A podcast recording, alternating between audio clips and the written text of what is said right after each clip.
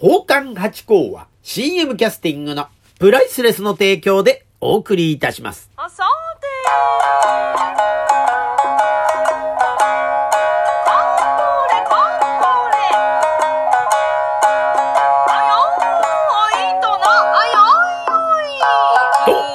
ーいと、松野屋八甲でございます。水金土日の夕方6時は奉還八甲をよろしくお願いしますというところでございまして、まあ、先日もね、中馬さんとこう、配信のための収録をしてきたわけでございますが、そこでね、ライブ配信を恒例のごとくやらせていただいたんですが、来てくださった皆様、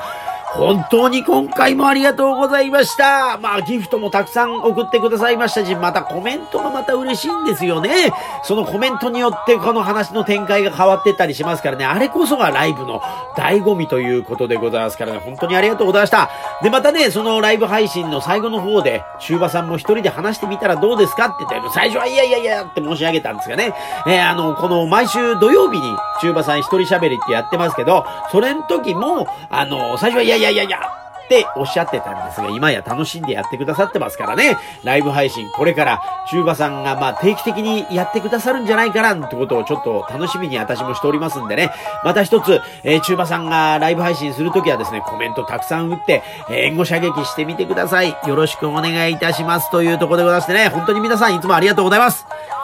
いや、しかしね、これ、桜が見事でございましてね、まあ、雨降ったりなんかしてね、あのー桜心配ではあったんですが、なんとか持ちこたえてくれそうで、だ今週末も行けるんじゃないかなって楽しみにしてるんですが、まあ、いよいよでもね、えだいぶ、こう、赤らんできましたから、ハラハラと散る、風でね、散る桜がちらほらと見えてきましたから、これまた美しいなと思いながら散歩が楽しいという、今日この頃でございますが、皆さんいかがお過ごしでしょうか。いや、しかしね、今回あのー今年、あのー花粉がものすごい飛びますよってニュースめちゃくちゃやってましたよね。で、あの、ツイッターなんか見てますと、芸人さんなんかも、まあ、今回の花粉は大変だとかっておっしゃって書いてるんですけれども、なんか今年私割合調子いいんですよね。かゆいですよ。かゆいんですけど割合ね、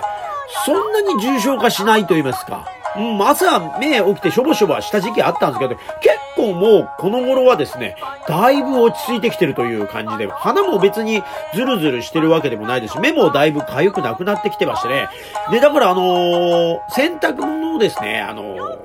コインランドリー。まあ、洗うのはうちでやりまして、コインランドリーに入れたおかげなんでしょうかね。だいぶ、えー今年は楽に過ごさせていただいてるなと。なんか私別に薬とかも飲んでないんでですね、鼻、鼻うがいとかはしてますよ。あと、アイボンね。えーしてるから、まあまあなんでございますけれども、なんかいつもより楽だなという心持ちがしたりしております。でもね、このアイボンなんですよ。毎年ね、買ってんですよ。で、この買うと収まるってなんか、あんですかね、これ。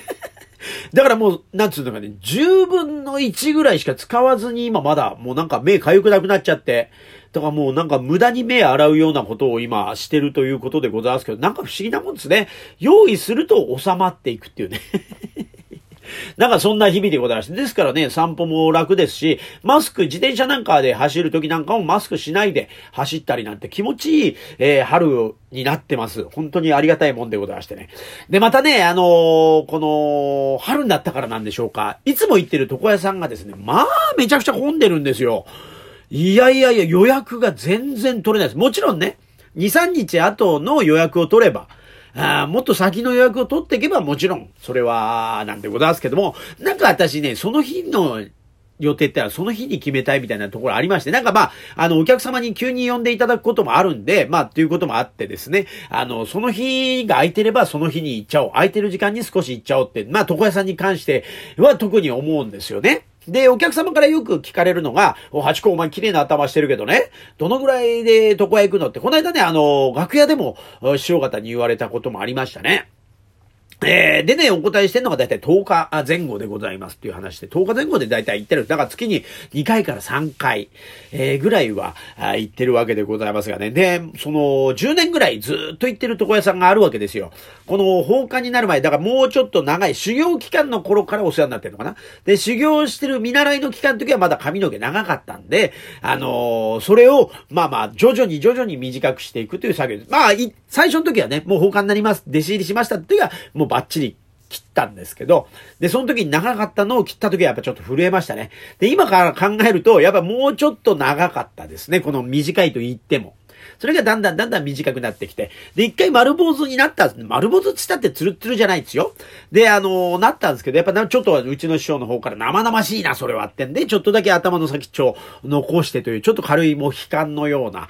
感じです。ソフトモヒカンってんですかね。そんな形に落ち着いたというところでございましてね。で、まあ、いつも行ってるところさ、まあ、10年ぐらい、えー、通ってるところでございましてね、やっぱ腕もですね、非常にうまいんですね。もともとなんか赤坂でずっと修行されてて、で、私の地元の方に、まあ、越してきてずっとやってらっしゃるという方でございましてね。だからね、本当にうまいんですよね。えー、だからかこう、やっぱりね、その波があるんですよね。で、今までは、やっぱ皆さん大体あの、髪の長い方、私もそうだったんですが、髪が普通にこう、もさもさっとこう、ある場合は月に1回とか、半、えっ、ー、と、1ヶ月半に1回とかっていう方が多いんだそうですね。えー、ですから、まあ、あの、結構空いてたんです、そうは言っても。でもですね、で、またコロナになりましたら、もう全然このリモートが始まった時には特にだったんですが、なんかもう会社行かなくていいからどこへ行かないって方が多いんだというふうに嘆いてらっしゃって。え、じゃあってんで、私もね、あの、10日来るところをまあ1週間で行ってみたりとかってんで、こう、なんかね、お互いのなんか、こう、であったんですよ。で、この、マスクを取っていいという最近ね、ありますでしょ？このねえ、ですから、こう、なんかやっぱ人がまあ、外に出て、で、髪の毛を切ろうということになったんでしょう。したらもうですね、予約が全然取れないですね。もうその日行っても、いやーもう、うん、今日はね、もう9時まで埋まっちゃってるからもう満帆。明日ダメなの？明日ダメ？あ、そうかー、なんてことになっちゃって。それで困っちゃって、前回は、えー、ぐるっと町内を一周して、まあ、町内つっても隣町とかぐるっと行ってですね、いいところを探して行ってきたわけです。で、たまたま空いてたところね、えー、が、あのー、先々週かなお話を少しだけさせていただいて、カランコロン飛び込みですけどいいですか？だったら、ね、おかみさんが出てきまして、あら、何その頭、切ったばっかりじゃない。じゃあ、大丈夫でしょ？うなんて言われて、いやいやいや、切ってください。私的にはこれ長いんですって。ええー、やるの？ええ、それいいよ、不経済でその頭って言われて、いやいやいや、これやってくださいってんで、まあやっていただいて、やっていただいたら、まあ非常に腕が上手かったという、ぼやきの名人のおかみさんがやってる床屋さんに行ってきましたということだったんですね。で、まあ一週間10日ですね、10日経ちまして、で、またいつもの床屋さんとこ電話して、行き、行きたいんですけど、つったら、いや、今日ももういっぱいって、だから私切られてんのかなとちょっと思ったんですけど、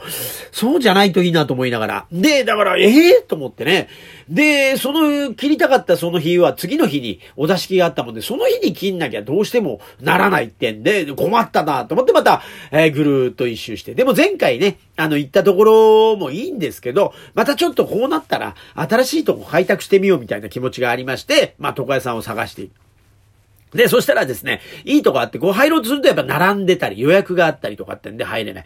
で、あのー、あ、ここはいいぞと思って自転車止めてる隙にスッと、えー、入ってったりとかっていうことで、えー、こっから1時間待つのかと思って、またぐるっと回ったりなんかしてて、で、なかなかこうご縁が見つからなくて、で、この間入ったのはもうしょうがないってんで入ったの初めてのあの、あのー、リーズナブルな床屋さんってんですかね、の美容師さんが始めた、えー、カット専門店っていうのがあって、これがね、安いですよ。1850円かな？えー、でやってくださるっていう、初めて入りましたね。だからシャンプーとかないんだそうでございましてね。で、入りましてね。したらもうやっぱりね、中には、あの、結構番号で待ってる方はいらっしゃったんですよ。でも、なんかお話聞いたら、まあ、30分、1人30分ぐらいでやっちゃいますから、えー、すぐですよ、なんてことになって、で、あの、店員さんもいっぱいいたんで、あ、これは回転早いねと思ってちょっと待ってね。で、座りましたら、まあ、女性のね、え、方がついてくださったんですが、あのここはね、1ミリにして、ここちょっと丸くしてって軽く言ったらですね、はい、わかりましたってね、バーっとバリカンで、すぐ始めてくださって、まあ、あっという間に鮮やかで、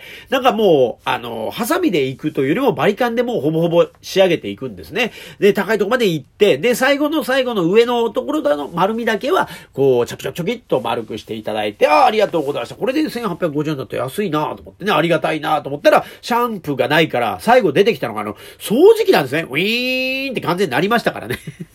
掃除機で頭の髪の毛をずーっとね、吸って、ありがとうございました帰ってきて。で、私いつも床屋さん行くと割合こう、なんか床屋さんのトニックの匂いとかついたりなんかするから、すぐ割合頭洗ったりするんですよ。家帰ってきてね。で、頭帰ってきて、家行ったらやっぱりめちゃめちゃあれ落ちますね。だから、掃除機なんかで髪の毛ってのは取れないんですね、あれね。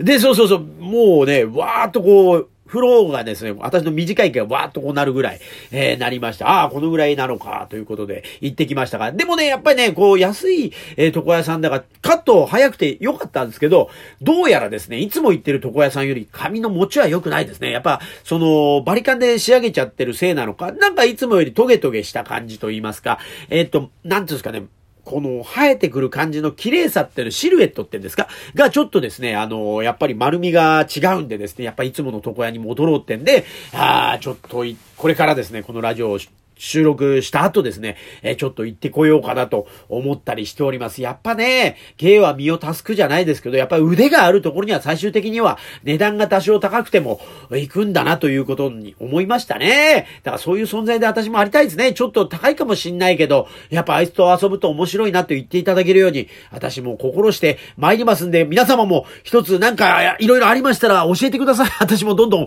上手くなっていきたい。芸を上手くしていきたいと思いますんで、また一つ今後ともよろしくお願いします。今週もありがとうございました。